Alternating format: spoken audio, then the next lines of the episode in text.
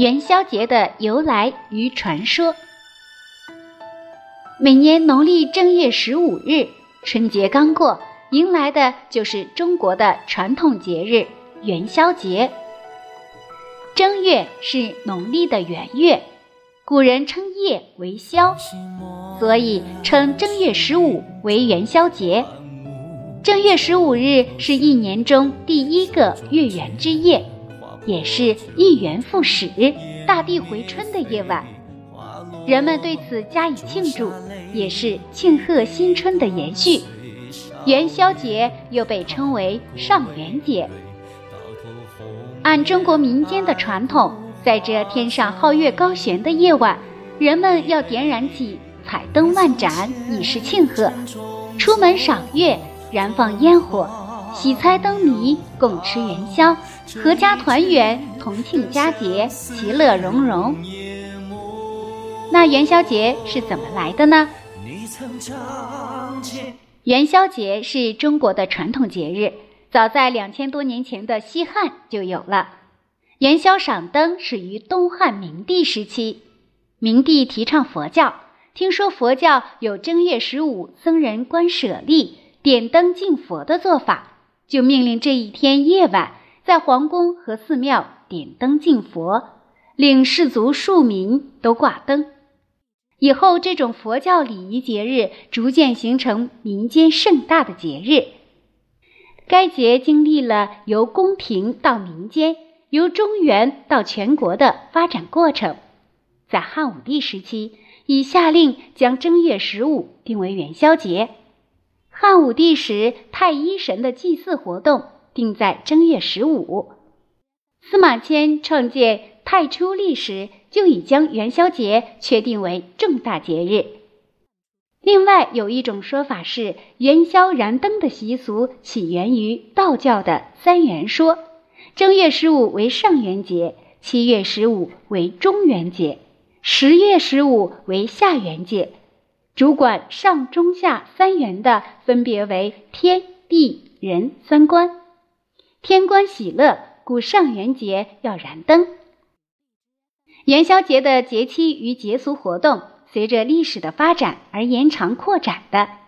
就节期长短而言，汉代才一天，到唐代已为三天，宋代则长达五天，明代更是自初八点灯，一直到正月十七的夜里才落灯，整整十天，与春节相接。白昼为市，热闹非凡；夜间燃灯，蔚为壮观。特别是那精巧多彩的灯火，更使其成为春节期间娱乐活动的高潮。至清代，又增加了舞龙、舞狮、跑旱船、踩高跷、扭秧歌等百戏内容，只是节期缩短为四到五天。当然，关于元宵节的来历，民间还有几种有趣的传说。关于灯的传说，传说在很久以前，凶禽猛兽很多，四处伤害人和牲畜，人们就组织起来去打它们。有一只神鸟困为迷路而降落人间，却意外的被不知情的猎人给射死了。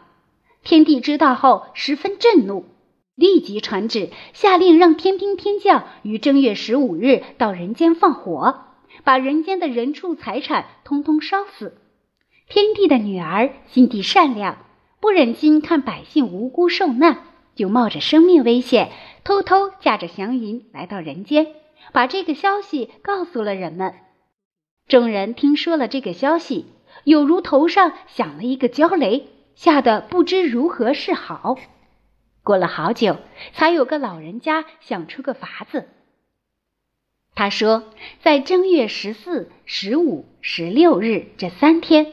每户人家都在家里张灯结彩，点燃爆竹，燃放烟火。这样一来，天帝就会以为人们都被烧死了。大家听了，点头称是，便分头去准备了。到了正月十五这天晚上，天帝往下一看，发觉人间一片红光，响声震天，连续三个夜晚都是如此，以为是大火燃烧的火焰，心中大快。人们就这样保住了自己的生命及财产，为了纪念这次成功，从此每到正月十五，家家户户都悬挂灯笼、放烟火来纪念这个日子。当然，另一个传说是元宵节是汉文帝时为纪念平吕而设。汉高祖刘邦死后，吕后之子刘盈登基为汉惠帝。惠帝生性懦弱、优柔寡断，大权渐渐落在吕后手中。汉惠帝病死后，吕后独揽朝政，把刘氏天下变成了吕氏天下。朝中老臣刘氏宗室深感愤慨。但都惧怕吕后残暴，敢怒而不敢言。吕后病死后，诸吕惶惶不安，害怕遭到伤害和排挤，于是，在上将军吕禄家室中秘密集合，共谋作乱之事，以便彻底夺取刘氏江山。此事传至齐王刘囊耳中。刘囊为保刘氏江山，决定起兵讨伐诸吕。随后与开国老臣周勃、陈平取得联系，设计解除了吕禄，诸吕之乱彻底被平定。平乱之后，重臣拥立刘邦的第二个儿子刘恒登基，称汉文帝。文帝深感太平盛世来之不易，便把平息诸吕之乱的正月十五定为与民同乐日。京城里家家张灯结彩，以示庆祝。从此，正月十五变成了一个普天同庆的节日——闹元宵。小朋友们，这就是关于元宵节的由来与传说。元宵节，小朋友们有没有吃元宵呢？吃完晚饭之后，和爸爸妈妈一起去赏灯、猜灯谜吧。今天的故事就到这里啦，我们下期节目再见吧。